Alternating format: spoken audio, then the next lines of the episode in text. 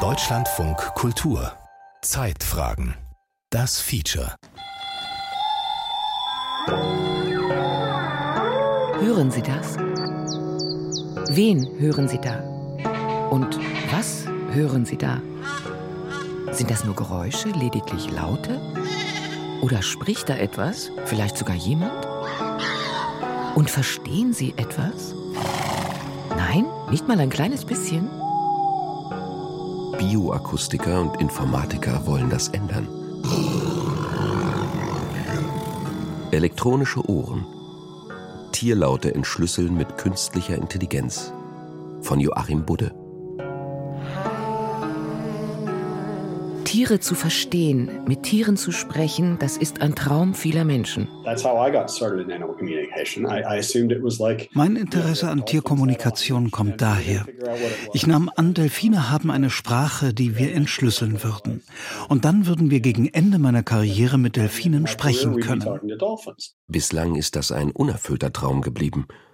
Zumal es ein paar grundlegende Hindernisse zu überwinden gilt – auch philosophische. Wittgenstein is famous for saying, if a lion could speak, we could not understand him. Wittgenstein ist bekannt für den Ausspruch, wenn ein Löwe sprechen könnte, wir könnten ihn nicht verstehen. Das hält Forschungsteams allerdings nicht davon ab, es trotzdem zu versuchen. Denn der technische Fortschritt eröffnet ihnen neue Möglichkeiten. Es wird kleiner, leichter, billiger und damit natürlich auch für uns besser einsetzbar.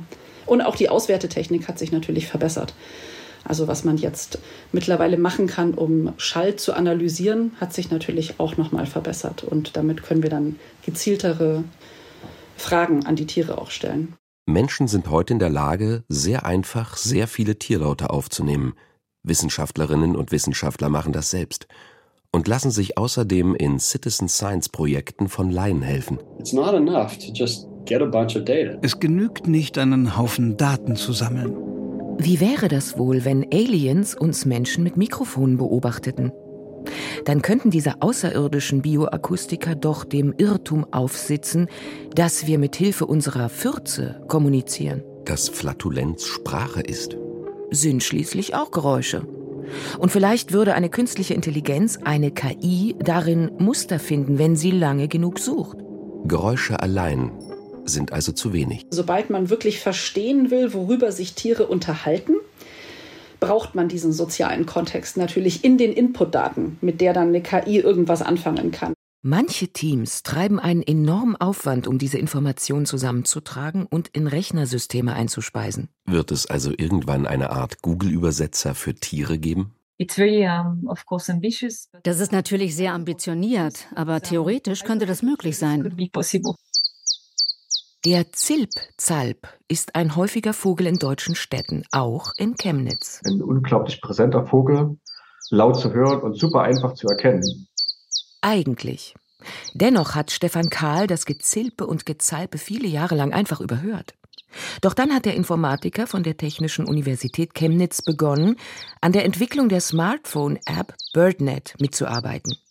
Mir ist es immer passiert, dass wenn ich die Kinder zur Tagesmutter gebracht habe, dass der Zilpzalp gesungen hat, als wir zur Tür raus sind. Und hat sich so eingeprägt.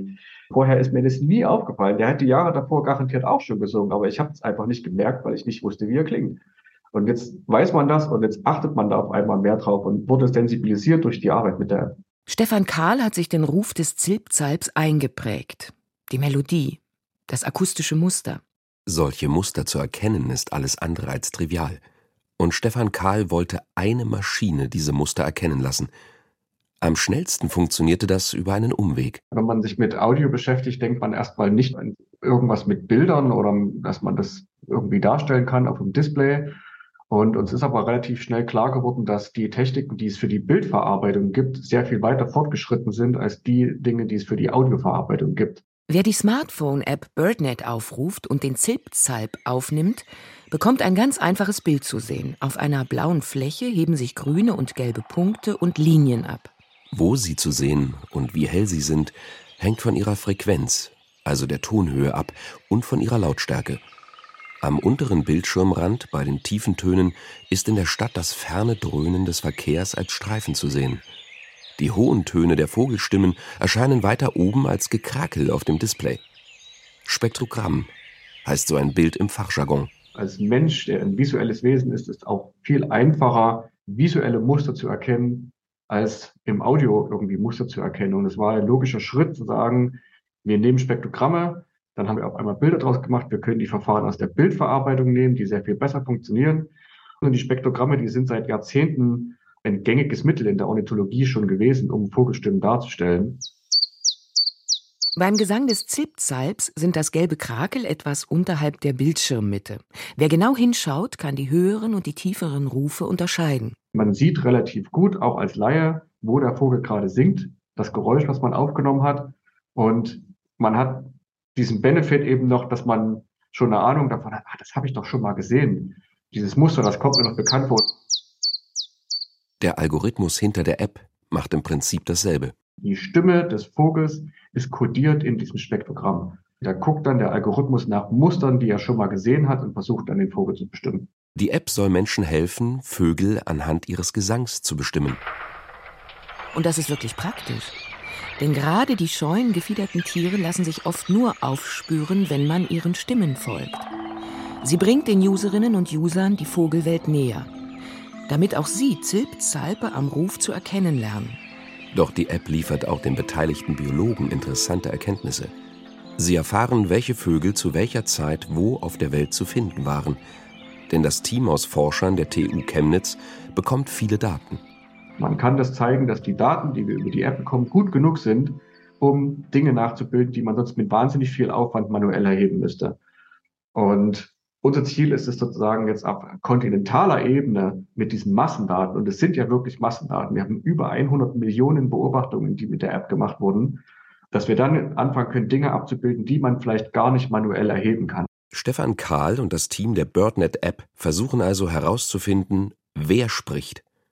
Gar nicht so sehr, was der Inhalt der Botschaft ist, denn das ist deutlich schwieriger. Wir haben das im Beispiel, das war der Kranich, Zugrouten abgebildet. Wir haben Dialekte der Goldammer mit drin und wir haben Dialekte von einer amerikanischen äh, Sperlingsart mit drin.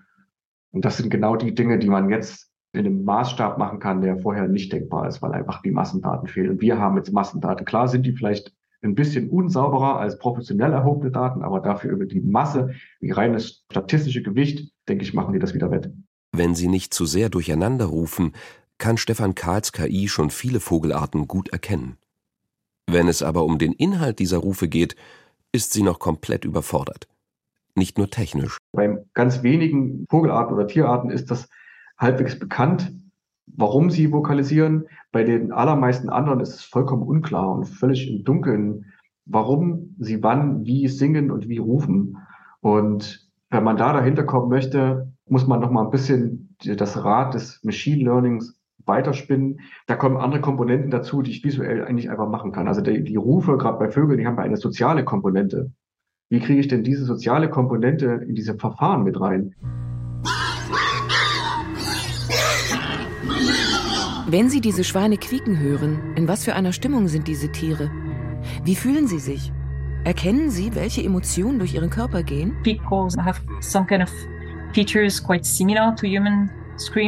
Schreie von Schweinen haben ähnliche Eigenschaften wie menschliche Schreie. Darum sind wir einigermaßen gut darin, die Gefühle dieser Schreie zu bestimmen. Elodie Briefer erforscht an der Universität Kopenhagen in Dänemark, wie Tiere über Laute kommunizieren. Intuitiv würden wir die hohen Schreie korrekterweise mit negativeren Gefühlen verbinden.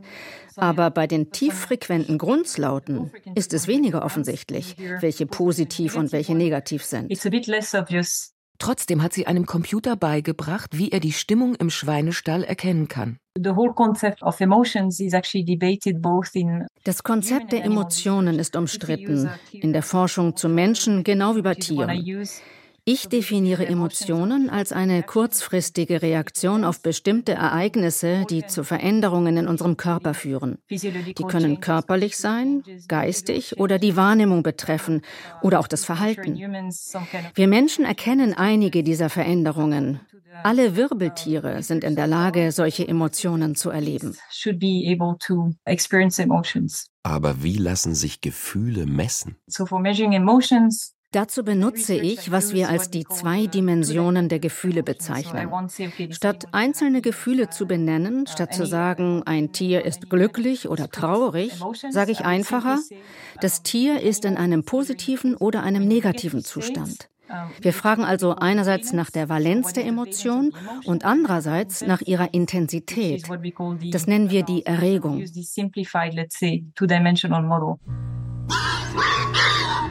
Elodie Briffair und ihr Team haben beobachtet, welche Laute die Schweine in welchen Situationen machen. Hungrige Ferkel, Ferkel, die unter ihre Mutter geraten, Ferkel bei der Kastration, alles negative Situationen. Wenn ein Ferkel dagegen einem Geschwistertier wieder begegnete oder wenn ein Jungtier zu seiner Gruppe zurückkehrte, dann wertete die Biologin das als positive Situation.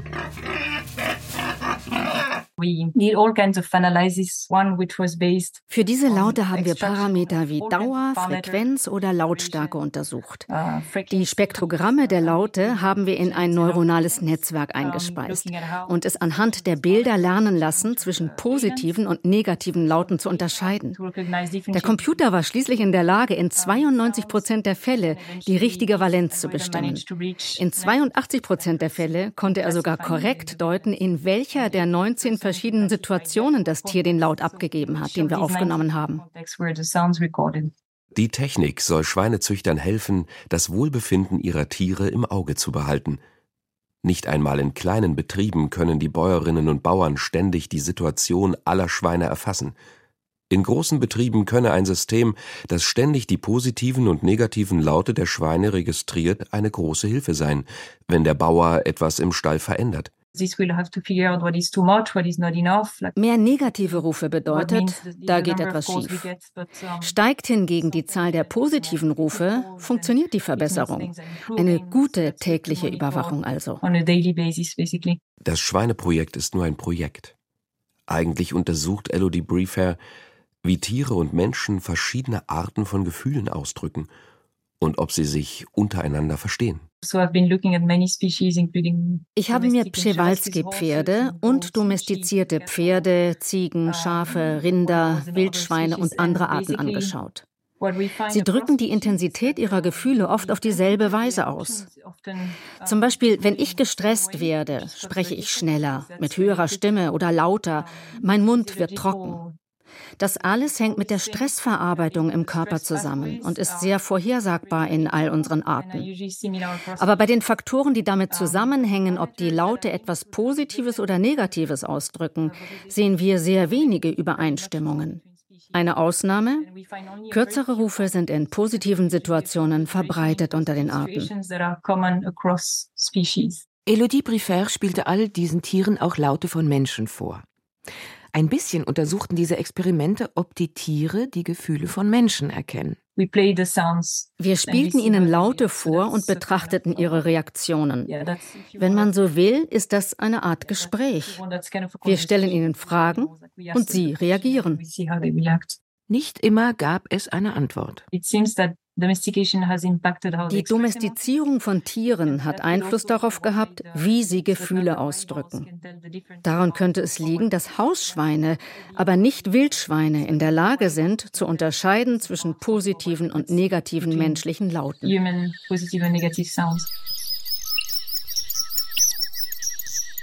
Wenn Miriam Knörnschild Fledermäuse beobachtet, ist sie in ihrem Element. Das ist das Beste an meinem Beruf eigentlich, die Feldarbeit tatsächlich. In Costa Rica hat sie die große Sackflügelfledermaus gefunden. Die hat ein paar entscheidende Vorteile für Forschende. Normalerweise schlafen Fledermäuse tagsüber ja. Diese Fledermausart nicht. Die ist nämlich fast den ganzen Tag über wach und sozial auch aktiv. Die ist sehr lichttolerant, das heißt, die hängt an der Außenseite von so großen Brettwurzelbäumen oder von Häusern oder Brücken und die hängen auch nicht so aufeinander geklumpt wie andere Fledermausarten, sondern die halten so ein bis zwei Körperlängen Abstand zueinander. Ähm, wenn Tiere mal so einen Baum oder so ein Haus oder so für sich sozusagen für gut befunden haben, dann sind die sehr quartiertreu. Das heißt, die bleiben dann ihr ganzes Leben äh, in dieser Kolonie. Und solche Kolonien können auch über viele Generationen von Fledermäusen Bestand haben. Sehr praktisch, wenn die Biologin jedes Jahr wieder dieselben Tiere beobachten will. Dazu markiert Miriam Knörnschild Fledermäuse mit farbigen Ringen an den Flügeln, bestimmt ihre DNA und die Verwandtschaftsverhältnisse. Sie kann ihnen sogar kleine Mikrofone aufkleben und sie während des Flugs belauschen. Die Sackflügelfledermäuse kommunizieren mit relativ tiefen Tönen für Fledermäuse. Das heißt, statt im Ultraschall im hörbaren Spektrum. Denn um Fledermausrufe für uns Menschen hörbar zu machen, muss man sie normalerweise verlangsamen. Wenn Miriam Knörnschild zur Beobachtung aufbricht, stimmen die Tiere einen zarten Morgenchor an.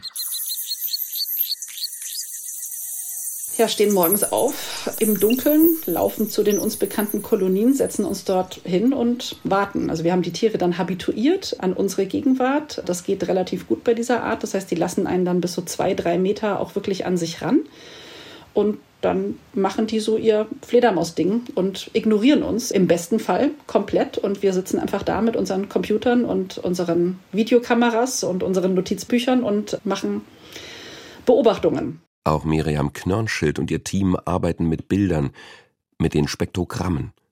Der Computer zeichnet die Laute der Tiere auf. Und dann ordne ich zu. Welches Tier hat was gesagt? In welchem Verhaltenskontext war das? Und worüber unterhalten sich die Fledermäuse? Denke darüber, worüber sich die meisten Tiere unterhalten.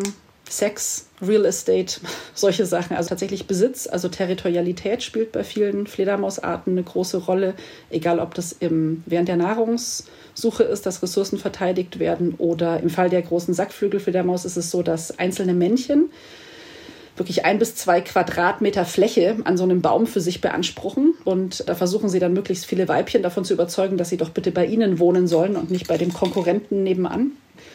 Mütter und Jungtiere tauschen sich natürlich viel miteinander aus. Da gibt es wirklich ganz viele unterschiedliche Szenarien. Am Naturkundemuseum in Berlin speist Miriam Knörnschild die Töne und die Beobachtungsdaten in einen Computer ein mit neueren Methoden, die zum Beispiel aus der menschlichen Sprach- und auch Sprechererkennung kommen, die in unseren Smartphones verbaut werden, ja, kann man natürlich jetzt auch tierische Lautäußerungen analysieren und da auf Entwicklungen zurückgreifen, die ursprünglich für Menschen gemacht wurden. Wir haben zum Beispiel die Klangfarbe von Fledermausmüttern verglichen, wenn die mit ihren Jungtieren sprechen, versus wenn sie mit adulten Artgenossen sprechen. Und siehe da, die Klangfarbe ändert sich. Genauso wie wenn wir mit Babys reden würden. Und das konnte man früher einfach nicht, weil man diese Auswertemethode nicht hatte. Ohne Vermittlung von Algorithmen geht es nicht. Fledermäuse, die kommunizieren ja häufig im Ultraschallbereich und die Lautäußerungen sind auch für unser Gehör eigentlich zu schnell tatsächlich. Also Fledermäuse haben eine viel bessere zeitliche Auflösung als wir im Gehör. Das heißt, wir müssen die Sachen zeitverlangsamt abspielen und wir wissen einfach nicht, wie man Sachen verlangsamen muss, damit es so klingt, wie das für eine Fledermaus gut klingen würde oder relevant klingen würde oder so. Ne? Wie sehr ein Mensch mit seinen Annahmen zu den Lautäußerungen daneben liegen kann, hat Miriam Knörnschild bei einem anschaulichen Beispiel gemerkt weil die relativ tieffrequente Lautäußerungen haben, die sehr weit in unseren Hörbereich hineingehen, bin ich immer davon ausgegangen, dass die menschliche Sprache natürlich gut hören können müssen. Das heißt, ich habe einer ganzen Generation von Studenten gesagt, sie müssen leise sein in der Nähe dieser Tiere. Es hat sich herausgestellt, sie hören uns wirklich. Also glaube ich gar nicht. Also wenn man jetzt so im normalen Tonfall redet und jetzt nicht furchtbar brüllt oder so, dann bewegen wir, glaube ich, für die nur die Lippen.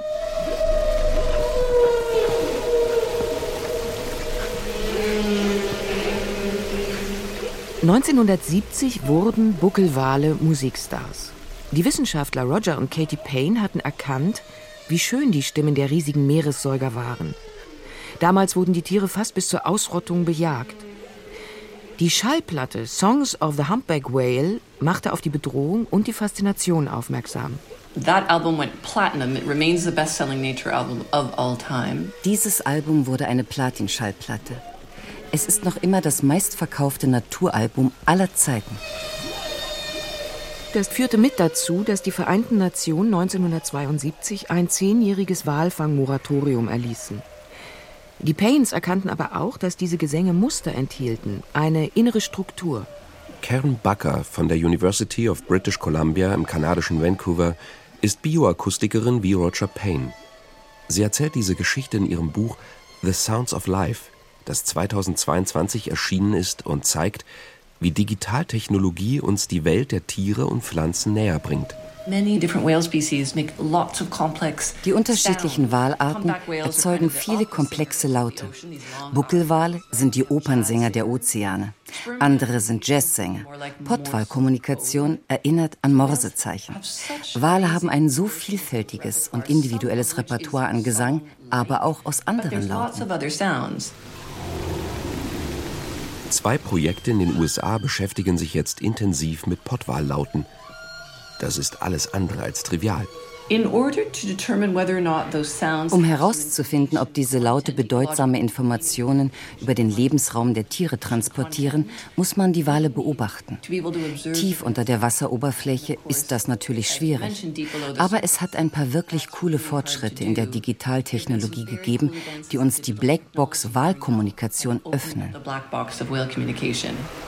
Forscher kleben Walen mit Saugnäpfen sogenannte D-Tags auf Geräte kleiner als ein Handy. Sie nehmen nicht nur Ton auf, sondern erfassen gleichzeitig etwa, in welcher Tiefe, in welcher Lage und wie schnell sich der Wal bewegt. Auf diese Weise hat ein Forschungsteam etwas ganz Neues über eine Glattwalart im Nordatlantik herausgefunden. Nordkappermütter flüstern mit ihren Jungen. Diese Wale gebären in Gewässern voller Haifische. Die Alten haben nichts zu befürchten aber die Babys. Darum nutzen die Mütter ihnen gegenüber eine vollkommen andere Form der Kommunikation, die wir nie entdeckt hätten ohne diese neuen Technologien. Das Earth Species Project will sogar noch weitergehen. Dieses Team möchte eine Übersetzungssoftware erschaffen, die irgendwann sämtliche Tierkommunikation entschlüsseln können soll. Die Daten zu sammeln und Muster zu finden, ist das eine. Eine Bedeutung herauszulesen, ist eine noch viel komplexere Aufgabe, sagt Karen Bucker. Denn wir wissen nicht, ob Wale Silben haben oder Phoneme. Wir wissen nicht einmal, ob die Laute überhaupt einen Inhalt transportieren. Vor ein paar Jahrzehnten ist eine sehr interessante Studie erschienen, die vorgeschlagen hat, Wale kommunizieren in dreidimensionalen Hologrammen. Wale sehen ja in 3D, weil sie sich unter Wasser über Echoortung orientieren. Sie verwenden also Laute statt Sicht. Es ergebe Sinn, wenn sie eine Sprache entwickelt hätten, die Konzepte in dreidimensionalen Bildern darstellt, statt in einem Alphabet. Es stellen sich aber auch ethische Probleme. Stellen Sie sich jetzt mal vor, irgendeine KI würde den Pottwahlcode knacken, ja, und man wüsste jetzt zum Beispiel, was man den Tieren vorspielen müsste, damit sie auftauchen. Ja, kann man sich natürlich vorstellen, dass das andere Leute nutzen würden. Seien das jetzt Leute, die Whale-Watching anbieten oder seien das Leute, die Tiere kommerziell irgendwo jagen in Gegenden, wo das noch erlaubt ist. Das eröffnet Missbrauchsmöglichkeiten. Und Miriam Knörnschild ist überzeugt, dass es Menschen geben wird, die sie nutzen. Ich kann mich einfach an kein einziges Beispiel erinnern, wo man, sage ich mal, sich eine indigene Sprache zu eigen gemacht hat und das hat nicht dazu geführt, dass man die Leute irgendwie ausgenutzt hat letztendlich. Also es würde mich wahnsinnig wundern, wenn es bei Tieren anders wäre. Es zeigt sich aber noch ein ganz grundsätzliches Problem. Wale bewegen sich tief unter der Wasseroberfläche in einer Umgebung, die für Menschen tödlich ist. Fledermäuse sehen mit den Ohren. Dass wir diese Analogie benutzen, zeigt schon, wie schwer es uns Menschen fällt, über Dinge, Situationen und Wahrnehmungen zu sprechen, die uns vollkommen fremd sind. Andere Forscher bezweifeln, dass wir jemals mit Tieren werden sprechen können. Es ist, glaube ich, eine unlösbare Aufgabe, irgendwie eine andere Art vollständig zu verstehen. Auch Tecumseh Fitch ist da sehr skeptisch. All of our evidence for birdsong or for whale song is that it's more like music, that's why we call it song, and less like alle Anzeichen weisen dahin, dass Vogelgesang und Walgesang mehr wie Musik sind. Darum nennen wir sie schließlich Gesang und nicht Sprache. Der Kognitionsbiologe von der Universität Wien bestreitet gar nicht, dass viele Tiere Laute von sich geben, die in bestimmten Situationen eine eindeutige Bedeutung haben. Eine Botschaft. For example, the famous Die berühmten Alarmrufe von Meerkatzen zum Beispiel, überhaupt Alarmrufe. Die meisten Vogelarten haben mindestens zwei Alarmrufe für verschiedene Fressfeinde. Die zu entschlüsseln wäre eine sinnvolle Anwendung für künstliche Intelligenz. Aber bei den meisten Vogellauten fehlt so ein klarer Bezug. Darum lassen sie sich nicht ins Englische oder ins Deutsche übersetzen. It's not going to translate into English or German. Meistens singen die Vögel also vermutlich auch über Sex, Wohnlage, Nahrungsangebot. Ich glaube, es ist vernünftiger, diese komplexen erlernten Laute wie Vogelgesang oder Wahlgesang mit Musik zu vergleichen. Dieses Modell passt viel besser zu dem, was wir über Tierkommunikation wissen. Und was würden Sie auf die Frage antworten, was sagt John Coltrane in diesem Saxophon-Solo?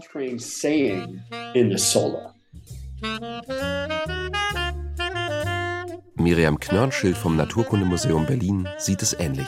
Wenn man Sprache so definiert, wie wir Menschen das haben, also als ein Kommunikationssystem, mit dem man sozusagen alles, was jemals denkbar wäre, ausdrücken kann, dann definitiv nicht. Wüsste ich kein einziges Tier, das diese Form von Komplexität in der Kommunikation besitzt. Und es ist durchaus möglich, dass wir Tierkommunikation unterschätzen in ihrer Komplexität. Ich denke aber nicht, dass wir sie in diesem Maße unterschätzen.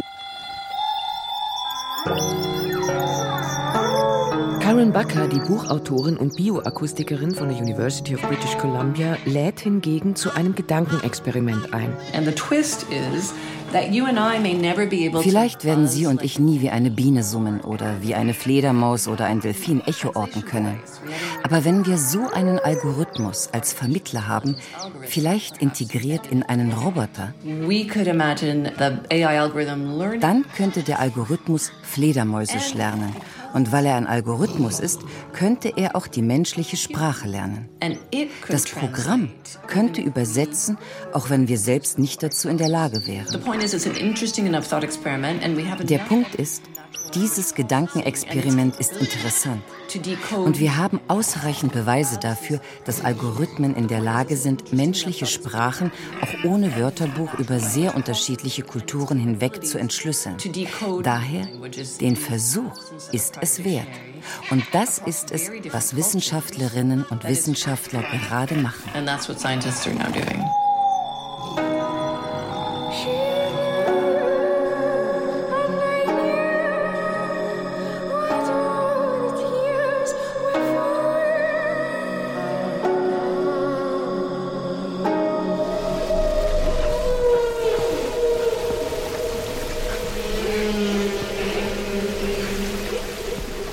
Elektronische Ohren, Tierlaute entschlüsseln mit künstlicher Intelligenz ist ein Feature von Joachim Budde. Sprachen Annika Maurer, Olaf Ölstrom, Tilma Kuhn, Anne Ratsfeld und Christine Jensen. Für den Ton verantwortlich war Alexander Brennecke, Regie in diesem Stück Stefanie Lasey und die Redaktion hatte Michael Böttecker.